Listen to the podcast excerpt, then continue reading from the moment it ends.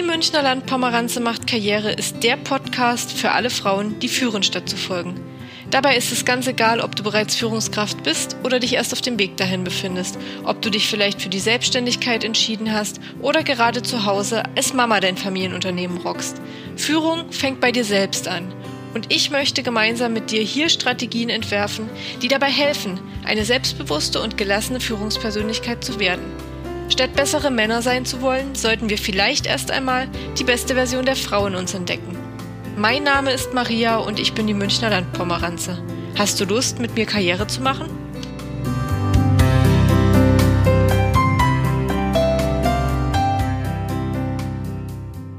Herzlich willkommen zu einer neuen Episode von Die Münchner Landpomeranze macht Karriere. Heute tatsächlich mit einer recht spontanen Episode. Ihr habt euch nämlich auf Instagram gewünscht, dass ich eure Fragen rund um den Job in einer Folge beantworte. Also quasi eine Episode, die so ein bisschen querbeet geht. Und ähm, das waren jetzt über 250 Fragen, die da eingetrudelt sind. Und ähm, Viele sind sich sehr ähnlich gewesen.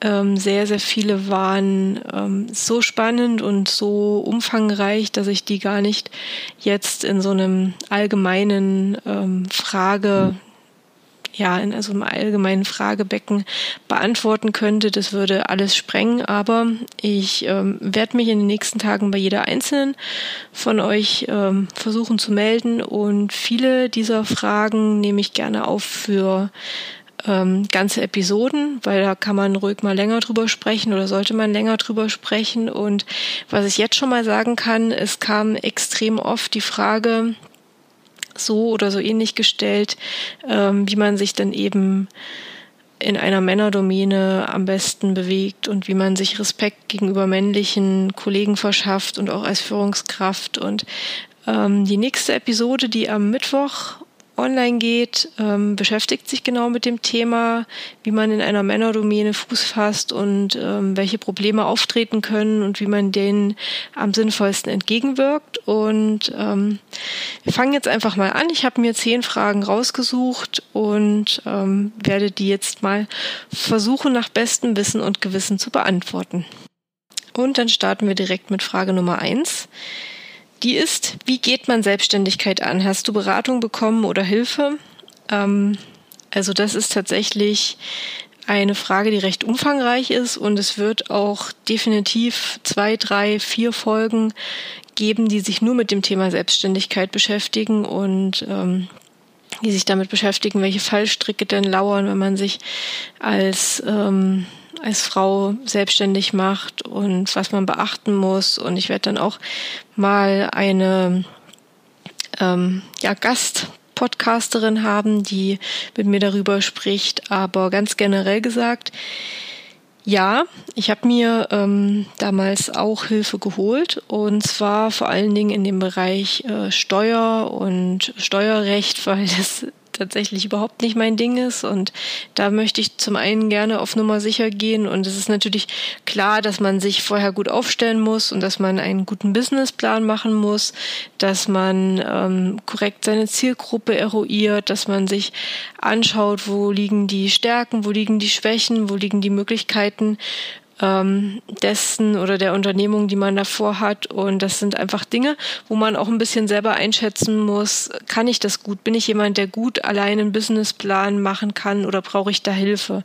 Mir sind diese Sachen sehr leicht gefallen. Ich hatte an anderer Stelle Schwierigkeiten, wo ich mir eben Hilfe geholt habe. Das war, dass ich mich einmal eben mit einem Steuerberater zusammengesetzt habe und dass ich mich sehr intensiv auch umgeschaut habe bei anderen ähm, Menschen, die eben im Hotel- und Gastronomiegewerbe beraten. Und da habe ich mich eben auch sehr oft ähm, ja, vernetzt und geschaut, äh, wie die das machen. Und das ist generell wichtig. Und das ist der wichtigste Faktor, den ich wirklich mit auf den Weg geben möchte. Es ist ganz egal, ähm, mit was du dich selbstständig machen musst oder machen möchtest. Ähm, Frauen haben einen sehr, sehr großen Nachteil. Sie Netzwerken nicht gut und auch nicht gerne. Und ich gebe auch zu, Netzwerk ist auch nicht unbedingt meine Lieblingsbeschäftigung, aber es ist unglaublich wichtig. Und gerade wenn du selbstständig bist oder dich selbstständig machen möchtest, ist ein Netzwerk und ein funktionierendes Netzwerk sehr wichtig.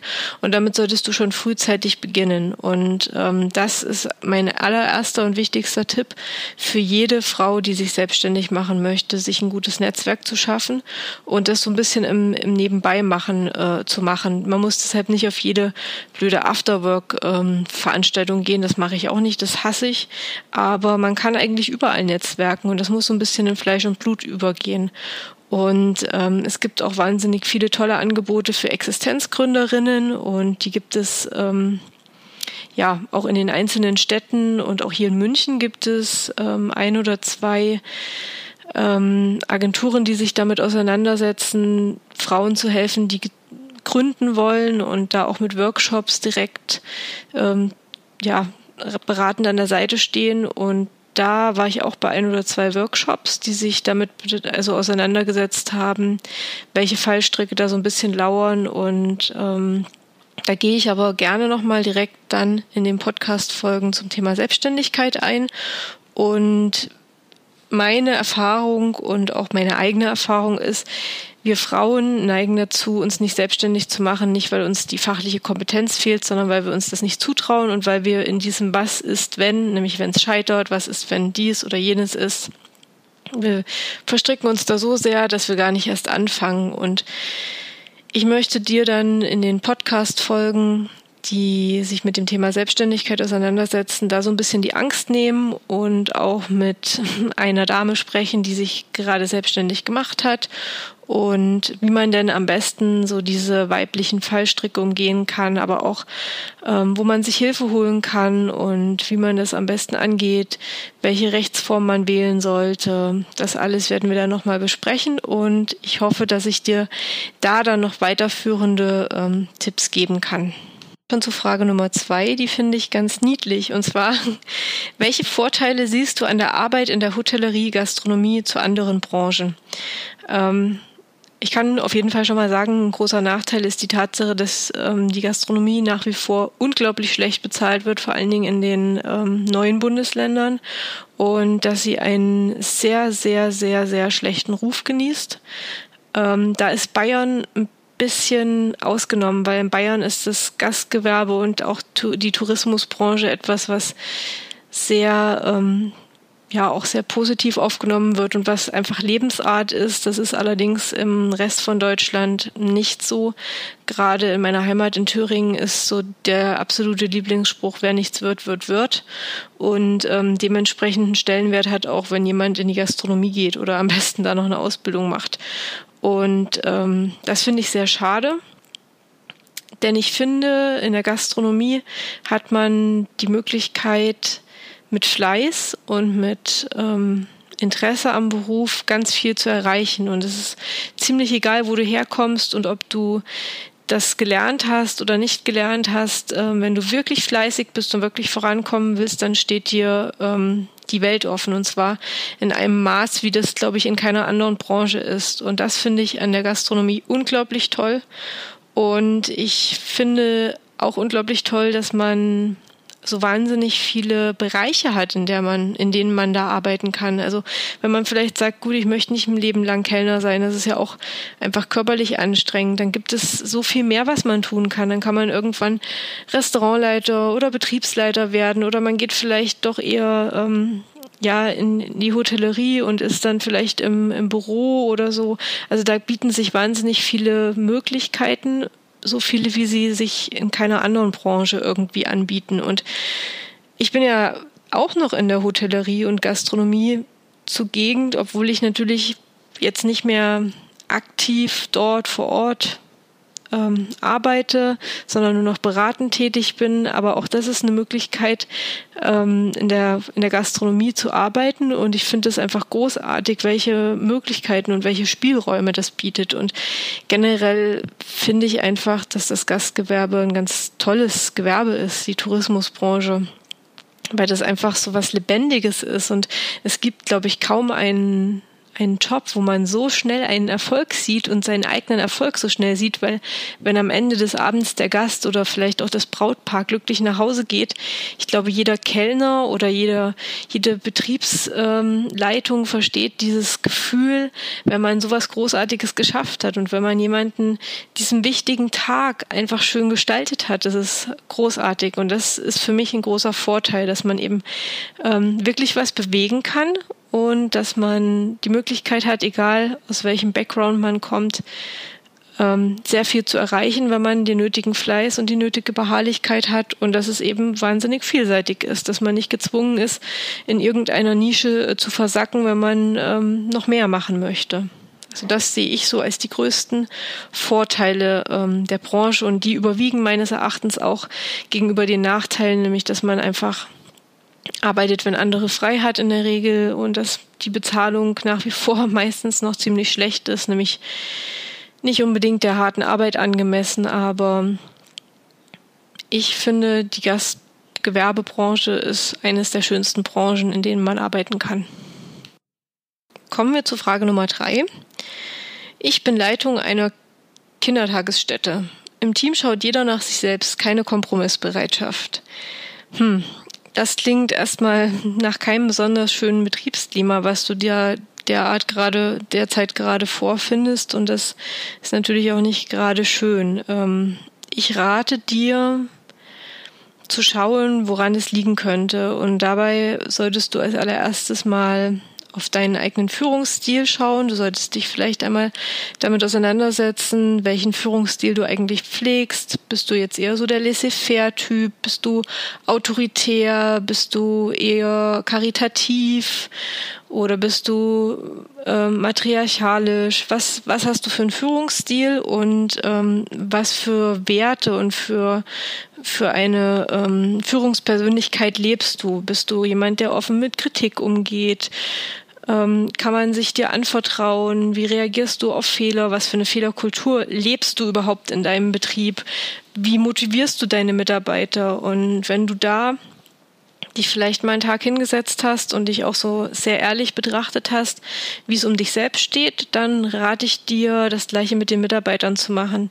Erstmal so ein bisschen stiller Beobachter zu spielen und jeden Einzelnen so ein bisschen einzuordnen. Wer ist da der Performer? Wer ist der Low Performer? Wer ist ähm, vielleicht auch so die Schlange im Team? wer ist ähm, der Psychopath. Also Psychopath klingt jetzt schlimmer, als es eigentlich ist, aber es gibt ja immer so ein bisschen auch Menschen, die so giftiges Betriebsklima machen und ähm, die sich so mit ihren eigenen Belangen derart in den Vordergrund spielen, dass sie da teilweise einen ganzen Betrieb lahmlegen. Und es ist für dich als Führungskraft sehr wichtig herauszufiltern, ähm, welche Mitarbeiterin, welcher Mitarbeiter welche Rolle im Betrieb einnimmt. Von wem geht das schlechte Betriebsklima aus? Wer ist derjenige, der immer meckert?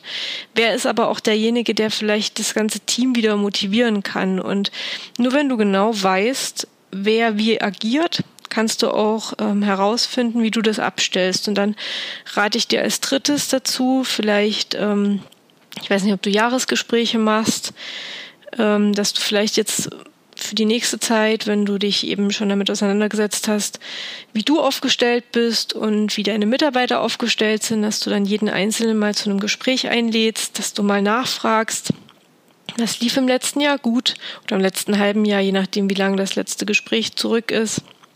Was lief nicht so gut?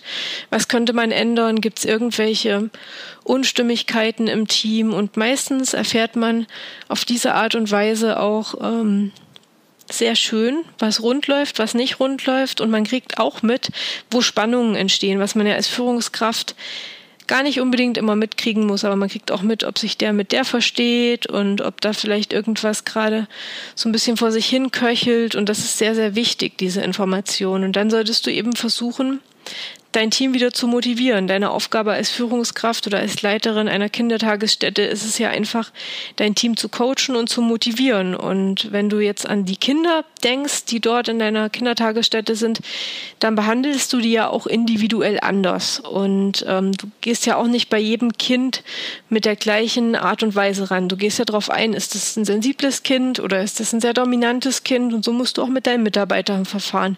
Du musst die Art der Ansprache und die Art dessen, wie du mit ihnen umgehst, ihre Persönlichkeit anpassen und darfst dann nicht mit dem Gießkannenprinzip überall ähm, die gleiche Methodik anwenden. Da wirst du nicht ähm, richtig vorankommen. Und wenn du aber das Gefühl haben solltest, dass du generell nicht weiterkommst und dass du generell immer das Gefühl hast, jeder guckt nur nach sich, weil wenn jeder nur nach sich guckt, dann ist dieses Team auseinandergebrochen an einer Stelle und das ist keine Motivation mehr da. Und das hat ja aber auch immer irgendwie Gründe irgendwas in der Vergangenheit vorgefallen sein, was dazu geführt hat, dass das Team auseinandergefallen ist und dass sie ähm, nicht mehr motiviert sind, miteinander zu arbeiten und jeder nur noch seins macht. Und es ist deine Aufgabe als Führungskraft herauszufinden, wo dieses Problem liegt und wie du es lösen kannst. Und wenn du das Gefühl hast, dass du das alleine nicht lösen kannst, was keine Schande ist, dann musst du dir jemanden holen von außen, eine Beratung, die mal eins, zwei Tage draufschaut und die so mit dieser, dieser ähm, Methode, dass sie eben von außen und vollkommen sachlich und unemotional das Team betrachtet und dabei Fehlerquellen aus, ja, auch irgendwie auslesen kann, ähm, dafür sorgt, dass du herausfindest, woran es liegt und woran es hakt. Und das wäre dann vielleicht eine Möglichkeit, wenn es dir selber nicht gelingt, wieder auf, ähm, ja, auf eine, auf eine ordentliche äh, Fahrbahn mit deinen Mitarbeitern zu kommen. Und das ist auch wichtig, dass du dir das eingestehst und zugestehst, dass du das alleine irgendwie nicht hinbekommst, ja. Und ich hoffe, dass sich das alles wieder einrenkt und dass du das hinbekommst. Und denk immer dran, sich einen Fehler einzugestehen ist überhaupt nicht schlimm und ist übrigens auch gut, vor den Mitarbeitern diese Fehlerkultur zu leben und zu sagen, wir sind alle Menschen, wir machen alle Fehler und wenn ich einen Fehler mache, dann stehe ich dazu und ähm, werde aber trotzdem versuchen, jetzt das Bestmöglichste rauszuholen für mich und für uns alle als Team. Also ich wünsche dir ganz viel Glück, dass das wieder gut wird. Kommen wir schon zu Frage Nummer vier. Was zählt mehr? Ausbildung, Studium, Abschluss oder Berufserfahrung?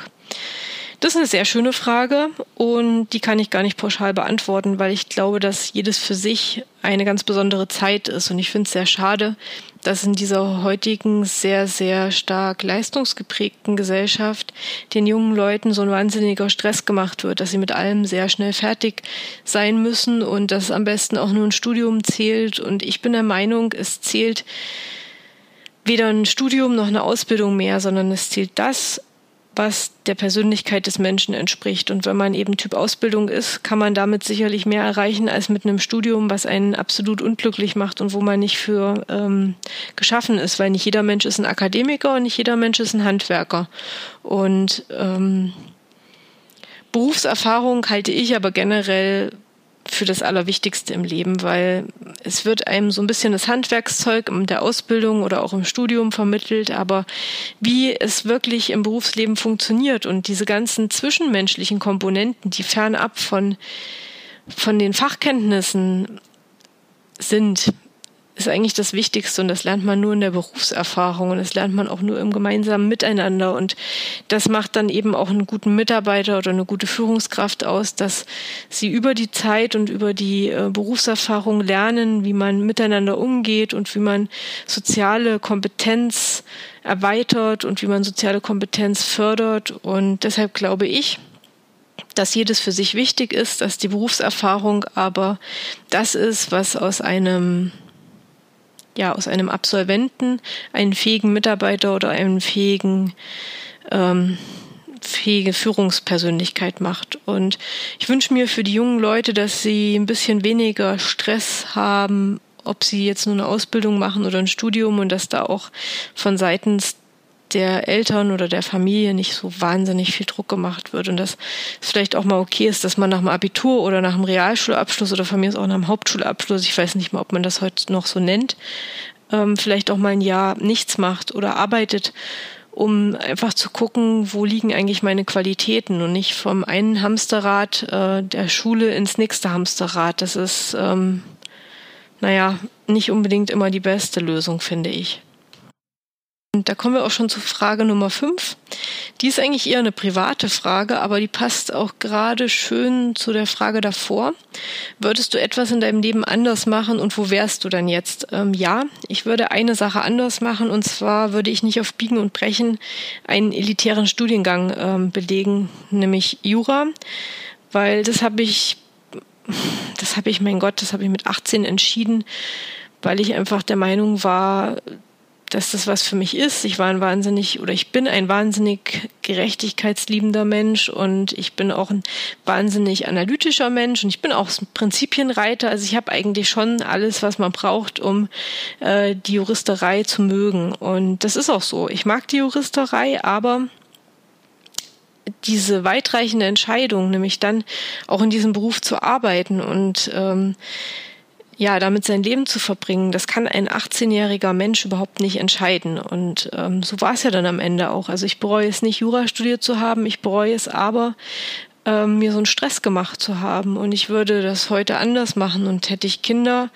würde ich auch darauf drängen, dass sie sich keinen Stress machen nach der, nach dem Schulabschluss, sondern vielleicht auch erstmal so ein bisschen die Flügel ausspannen und ähm, schauen, wo sie hingehören. Und wenn das dann heißt, dass sie vielleicht ein Jahr Work and Travel machen oder ein Jahr irgendwo ja, von mir aus auch in der Kasse sitzen, ja, weil wirklich, wir kennen das ja, so richtig zu guten Entscheidungen kommen wir erst, wenn wir ein bisschen Freiheit haben. Und Freiheit haben wir dann, wenn wir wissen, dass wir einen gewissen Zeitraum haben, innerhalb derer keine Entscheidung von uns verlangt wird. Und wenn die da jetzt nur meinetwegen nach dem Abitur ein Jahr in der Kasse bei Edeka sitzen, um eben einfach sich so ein bisschen was zum Leben zu verdienen und nicht gar nichts zu machen, dann werden sie wahrscheinlich schneller herausfinden, in welche Richtung es geht und nicht einfach eine Entscheidung treffen nach der Schule, die ja, auf was eigentlich basiert? Auf irgendwelchen ähm, Fächern, die später gar nichts mehr mit, mit dem eigentlichen Leben oder dem eigentlichen Studiengang zu tun haben. Das finde ich halt ähm, blöd und das wäre auch was, was ich anders machen würde. Also ich würde heute nicht nach dem Abitur direkt äh, ins Jurastudium gehen. Und wo ich dann heute wäre, weiß ich nicht. Keine Ahnung. Vielleicht hätte ich ja trotzdem Jura studiert. Vielleicht wäre ich auch ähm, dann ein bisschen reifer gewesen und ähm, hätte die Situation, die sich dann äh, finanziell ergeben hat, bei mir anders äh, gelöst und wäre dann nicht da so reingeraten, weil ich dann vielleicht ein bisschen mehr Lebenserfahrung gehabt habe. Ich weiß es nicht, wo ich jetzt wäre, aber ich bin jetzt nun mal eben jetzt hier an der Stelle, wo ich bin und muss damit irgendwie umgehen. Kommen wir zu Frage Nummer 6. Wie würdest du mit veralteten Rollenbildern im Arbeitsalltag umgehen? Das finde ich ist eine sehr, sehr schöne Frage.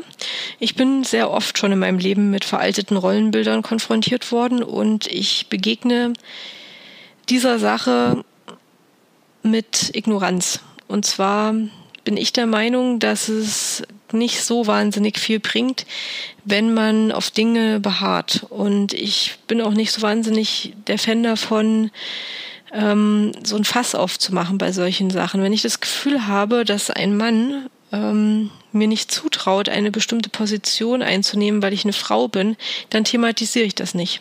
Ich spreche das nicht an.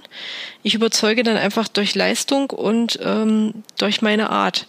Und ich werde das nicht ansprechen. Genauso wie ich es auch ähm, nicht mag, wenn jemand sagt, schau mal, die sieht schön aus, obwohl sie dick ist. Oder schau mal, ähm, die ist jetzt hier die erste Afroamerikanerin in dem Unternehmen. Ich mag das einfach nicht, weil das hat für mich das Gegenteil von Gleichheit. Weil ich stelle dann etwas heraus, was ja eigentlich gleich sein soll. Und wenn ich das tue, auch wenn das lobender Natur ist, stelle ich damit heraus, dass es nicht selbstverständlich ist. Also warum muss ich denn bitte erwähnen, dass das die erste Mitarbeiterin afroamerikanischer Natur ist? Das ist ähm, nichts, wofür man jemanden loben soll, weil das ist ein Mensch mit einer anderen Hautfarbe, der ist doch nicht schlechter oder dümmer, weil er eine andere Hautfarbe hat. Und wenn ich das so sage, das ist der erste Mitarbeiter afroamerikanischer Herkunft, dann, dann gebe ich dem einfach direkt so einen gewissen Touch, dass es nicht selbstverständlich ist. Und so ist es auch wenn ich anspreche, ich bin die erste Frau in dieser Führungsrolle. Ich kann das wissen, ich kann das mitbekommen.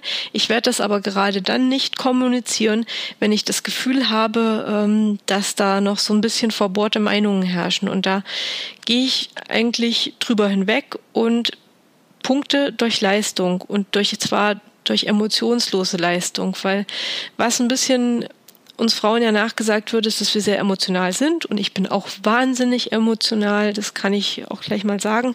Das bin ich aber nicht im Job. Im Job ähm, habe ich das unter Kontrolle, ich bin empathisch, aber ich bin nicht emotional.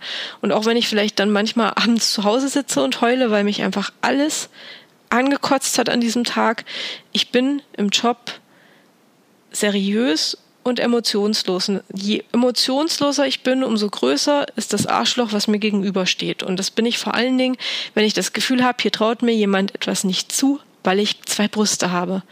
Dann bin ich da umso tougher und den lasse ich auflaufen ohne Ende. Und ähm, man muss sich immer überlegen, wenn man jemanden gegenüber hat, der einen damit auch so ein bisschen angreifen möchte, dass er aufgrund des Geschlechts nicht glaubt, dass man etwas schafft, dann darf man auf gar keinen Fall in diese Geschlechterrolle fallen und ähm, weinerlich werden, wütend werden, emotional werden, sondern man muss das durch das wettmachen, wofür man eigentlich auch angestellt ist, nämlich durch fachliche Kompetenz und ähm, nicht durch Emotionen, weil Emotion hat da nichts äh, zu suchen, auch wenn das schwer ist. Ich möchte jetzt nicht sagen, dass das leicht ist, aber ähm, es muss einfach ein Selbstverständnis werden, dass es egal ist, ob jemand Frau oder Mann ist.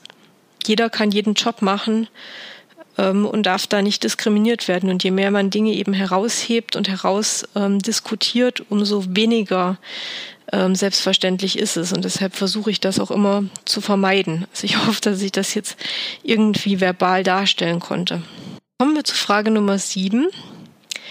Was mache ich, wenn mir Männer mit wenig Respekt begegnen im Job? Ähm, da möchte ich tatsächlich darauf verweisen, dass ja, ähm, wie ich schon am Anfang gesagt habe, schon am Mittwoch die neue Folge, die neue Episode von Die Münchner Land macht Karriere rauskommt. Und da geht es eben um das Thema Männerdomäne und um Probleme, die da entstehen. Und eins davon ist eben, dass man Frauen nichts zutraut und dass da auch wenig Respekt entgegengebracht wird. Und ich kann schon mal vorab sagen, Respekt ist eine Sache, die man sich einfordern muss. Und auch wenn das jetzt ähm, vielleicht sehr emotionsbeladen für dich ist und du sehr viel Schuldzuweisungen deinem Gegenüber, ja, so innerlich hast, und das kann ich sicherlich auch verstehen, weil das ist nicht schön, wenn man sich vielleicht tagtäglich irgendwie abmüht und ähm, da sein Bestes gibt und am Ende nichts anderes bei rauskommt, als dass man belächelt wird, musst du bei dir selbst anfangen und dich mal ganz kritisch betrachten von außen, am besten so sachlich wie möglich oder vielleicht auch jemanden anders bitten und ins Vertrauen ziehen, wie du dich denn verhältst. Ob es vielleicht so ist, dass du eine gewisse Angriffsfläche bietest, ob du vielleicht nicht besonders kritikfähig bist, weil du eben schon immer auch so die Kritik hinter jedem, jedem Ding, was du machst, vermutest und dann auch schon so diese Einstellung hast, naja, man traut mir eh nichts zu und dann auch schon so in so einer verteidigenden Haltung bist und dann solltest du eben auch schauen, ob du durch Fachlichkeit überzeugst oder ob du sehr viel dich selbst damit blockierst, dass du dich eben von dieser ja, negativen Stimmung, dass man dir wenig Respekt entgegenbringt, leiten lässt. Und das merkt das Gegenüber oder das merken die Kollegen, die männlichen Kollegen auch und ähm, entziehen dir dann noch mehr Respekt. Das ist natürlich nicht immer fair, aber du musst dich davon lösen, dass ähm, das alles fair abläuft im Job. Du musst dir das ein bisschen erkämpfen und wir haben dann wahnsinnig harten Stand als Frau, das weiß ich. Und ich weiß auch, dass ich da sehr viel verlange, wenn ich ähm, vor allen Dingen dich da jetzt ähm, auffordere, etwas zu tun, aber dass du Respekt bekommst und dass man dir Respekt zollt, das liegt alleine an deinem Verhalten. Es liegt daran, dass du dich durchsetzt, dass du zu deinen Fehlern stehst, dass du, ähm, wenn dich da jemand angreift und sagt, ähm, das war aber Mist, dann sagst du, ja, das war Mist aber wir sind ja alle Menschen, wir leben alles erste Mal, das kann passieren. Und ähm, wenn du mit Selbstbewusstsein, aber auch mit Kritik also mit Kritikfähigkeit punktest, dann wirst du auch merken, dass das so ein bisschen verstummt und du musst die so ein bisschen mundtot auch machen, deine Kollegen und zeigen, du bietest nicht wahnsinnig viel emotionale Angriffsfläche, sondern du bist hier zum Arbeiten und bist hier nicht das kleine Püppchen, sondern eine ernstzunehmende Arbeitskraft und da geht's jetzt nicht drum, dass sie dich irgendwie runtermachen, weil du eine Frau bist. Das ist hart, aber das wird mit der Zeit definitiv Erfolg bringen. Frage Nummer 8 ist auch ganz spannend, wie ich finde. Und zwar, wie würdest du als Vorgesetzte mit Männern umgehen, die dich eher belächeln und als Objekt der Begierde sehen? Ähm, ja, das ist schwierig und das habe ich gerade am Anfang meiner Führungskarriere sehr oft erlebt. Und ich rate dir, ähm, sehr genau zu überprüfen, welchen Führungsstil du pflegst, ob du einen einheitlichen Führungsstil hast, ob du ähm, dadurch punkten kannst, dass du ein Wertesystem hast, dass du konsequent bist, dass du empathisch bist, aber ähm, nicht in irgendwie so eine Trösterrolle oder in eine sehr emotionale Rolle fällst. Und ohne dass ich dir da jetzt irgendwas ankreiden möchte, ganz im Gegenteil, bitte überprüfe auch ganz genau, ob du vielleicht an irgendeiner Stelle in eine Art Flirtrolle gefallen bist oder fällst oder ob das vielleicht ganz automatisch passiert, ob du vielleicht gegenüber dem einen oder anderen Mitarbeiter ein kumpelhaftes Verhalten pflegst. Und wenn du natürlich ähm, merkst, dass das vielleicht so ist, dann rate ich dir das zu ändern, dir vielleicht auch Hilfe zu holen und mal ein Coaching zu machen, wie es dir gelingt, autoritär ähm, in bestimmten Situationen zu reagieren. Weil Männer, wenn sie erst mal damit angefangen haben, eine Führungskraft nicht ernst zu nehmen, können ganz, ganz hart darin sein und auch sehr hartnäckig sein, ähm, jemanden immer wieder damit zu foppen und immer wieder irgendwie so auf die Schätzchenschiene ähm, zu drücken. Und wenn man da nicht sehr ja sehr tough und sehr autoritär Nein sagt, ähm, dann wird das immer schlimmer und dann äh, nimmt der Respekt auch exponentiell dazu ab. Und da musst du sehr genau drauf schauen, ob du vielleicht ähm, generell ein Problem hast, dass man dich nicht ernst nimmt und wo, woran dieses Problem begründet ist. Ob du vielleicht ähm, wankelmütig in deinen Entscheidungen bist, ob du vielleicht eine Führungskraft bist, auf die man sich nicht verlassen kann, weil du heute so oder morgen so entscheidest. Und was natürlich ähm, auch ein bisschen ein Punkt sein kann, und ich möchte da ganz klar sagen, jede Frau darf alles tragen und darf den kürzesten Rock tragen und das tiefste Dekolleté. Das gibt keinem Mann irgendeinen einen Grund äh, für irgendeine Annahme oder für eine sexuelle Handlung. Ähm, wenn du natürlich auch vielleicht dich ähm, sehr entsprechend ähm, attraktiv oder sexy kleidest, solltest du vielleicht da auch noch mal ganz genau drauf äh, schauen, ob vielleicht auch die Kombination deiner Kleidung und deiner Führungsart, wenn die vielleicht sehr kumpelhaft ist, dazu führt, dass du ähm, eben so dieses Objekt der Begierde wirst und ob du vielleicht ähm, auch unterschiedlich mit den Mitarbeitern agierst. Natürlich muss man jeden Mitarbeiter ähm, seinem Temperament und seines Charakters entsprechend fördern, fordern und motivieren, aber trotzdem sollten bestimmte Werte, bestimmte Dinge, die du verlangst, bei allen gleich sein und auch bei allen gleich sanktioniert werden. Und wenn du da vielleicht auch Unterschiede machst, wenn du mit dem einen kumpelhaft bist, mit dem anderen nicht, können das auch Gründe sein, warum du nicht ernst genommen wirst und so ein bisschen als Sexobjekt degradiert wirst. Und die Gründe dafür ähm, musst du gar nicht musst du gar nicht gut finden oder gut heißen. Du musst nur verstehen, wie es dazu kommen kann und vielleicht auch mal jemanden bitten, von außen auf die Situation zu schauen oder vielleicht auch mal das ähm, ehrliche Gespräch mit deinen Mitarbeitern suchen und das ganz fix ansprechen. Und du wirst vielleicht auch dann merken, dass wenn man das Kind beim Namen nennt, äh, sehr schnell auch Ausflüchte kommen und dann wird sehr schnell gestottert und dann wird auch sehr schnell der Kopf ganz rot und manchmal ist so die Flucht nach vorne gar nicht so schlecht und solche Dinge eben anzusprechen. Und wenn du eben auch oft Opfer wirst von blöden Sprüchen und dir dann, ähm, ja, irgendwie sexuelle Anzüglichkeiten um den Kopf geworfen werden, dann ist es eine Gratwanderung da nicht drauf einzugehen, aber das trotzdem nicht derart abzubügeln, dass man merkt, dass sie dich damit getroffen haben. Und das ist schwierig, das weiß ich. Aber ich würde dir raten, wenn es so Belanglosigkeiten sind oder so bestimmte ja, Plänkeleien, dass du darüber hinweghörst und wenn es eine bestimmte äh, Schärfe annimmt, dass du das sehr sachlich und sehr emotionslos ähm, einfach kommunizierst, dass du das nicht möchtest und dass äh, sowas tatsächlich auch eine sexuelle Belästigung darstellt am Arbeitsplatz und dass das eine ähm, Handlung ist, die arbeitsrechtliche und tatsächlich auch strafrechtliche Konsequenzen hat. Und das würde ich natürlich jetzt nicht sagen, wenn es nur so ein bisschen Geplänkel ist, aber es hilft manchmal einfach auch, ähm, Menschen in ihre Schranken zu weisen. Und wenn du da mehrere Alpha-Tierchen vielleicht hast, die sich dir unterordnen müssen, ich weiß ja auch nicht, wie alt du bist, dann kann das durchaus auch mal hilfreich sein, dass du da einfach ganz knallhart deine Grenzen aufzeigst. Aber das braucht ein bisschen Fingerspitzengefühl zu sehen, wann man das eben macht und wann man vielleicht auch einfach besser drüber hinweg sieht. Frage Nummer 9 finde ich ist so ein typischer Klassiker. Und zwar, ich bin innerhalb meines Teams aufgestiegen und habe jetzt Angst, mir keinen Respekt verschaffen zu können. Das kann ich gut nachvollziehen und es ist auch tatsächlich keine besonders einfache und dankbare Aufgabe, weil man hier so ein bisschen die Waagschale halten muss zwischen ähm, Distanz und Nähe. Und wer jetzt vielleicht mit allen auch per Du ist und gemeinsam ähm, immer in der Mittagspause unterwegs war, wird sich jetzt davon so ein bisschen lösen müssen. Das ist gerade für junge Menschen eine sehr, sehr schwierige Situation. Das kann ich durchaus gut verstehen.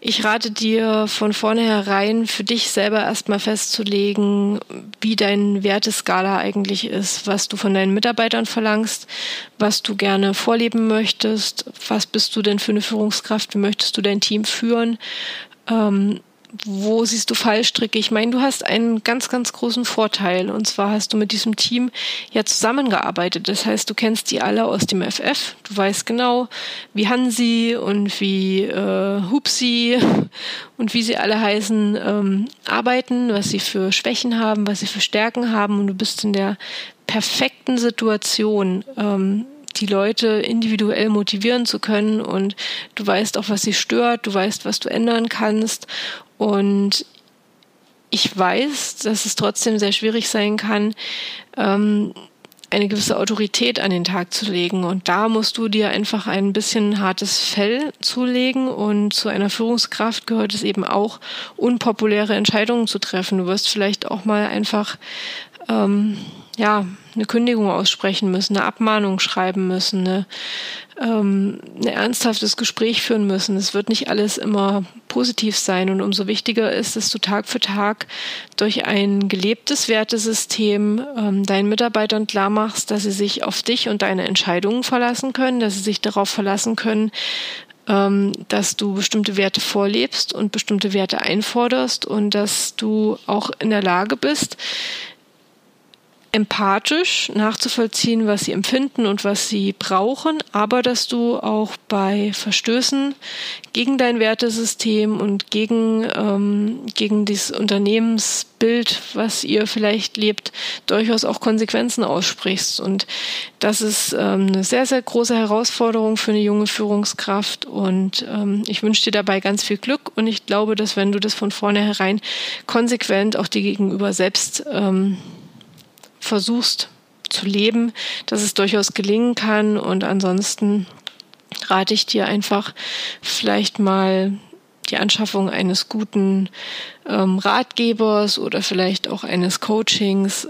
Kein Mensch kann alles immer und direkt und von vornherein selbst können und es ist nie eine Schande, sich da auch irgendwie Hilfe zu holen.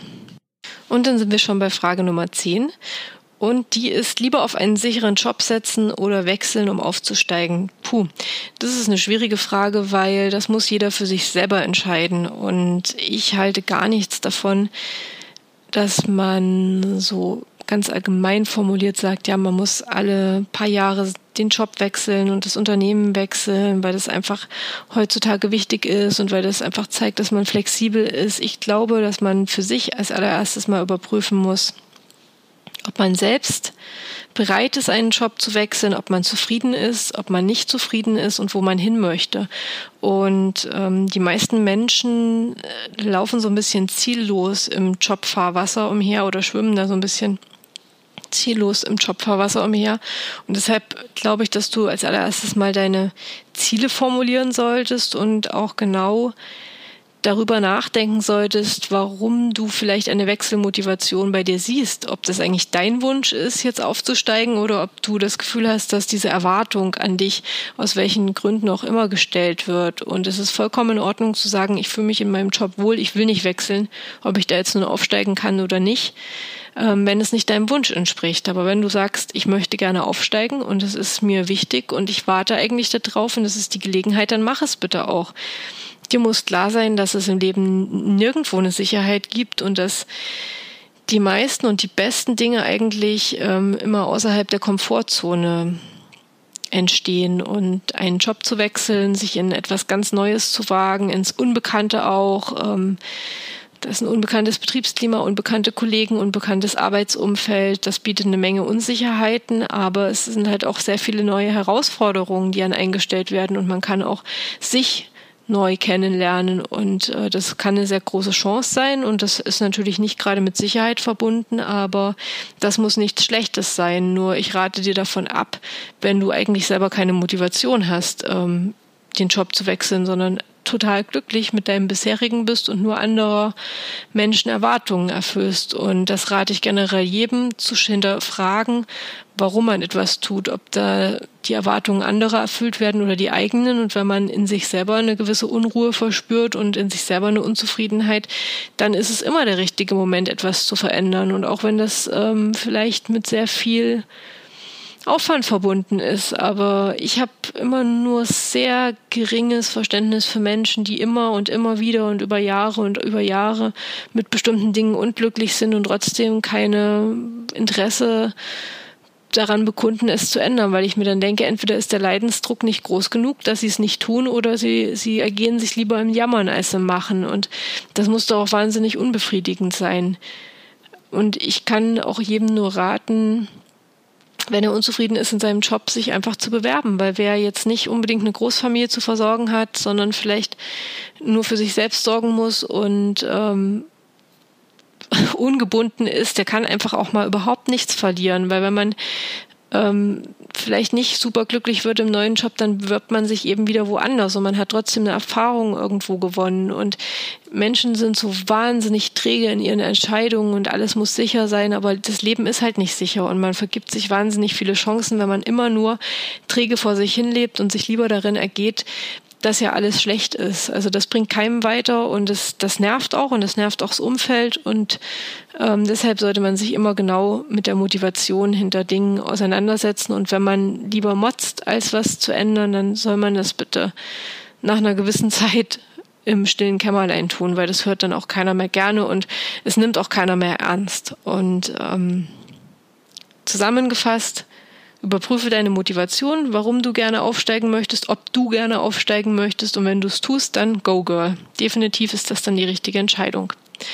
Und das war es dann auch schon. Das war eigentlich relativ witzig, das mal so zu machen und so querbeet eine Podcast-Episode aufzunehmen. Und ich freue mich dann auch schon auf die nächste.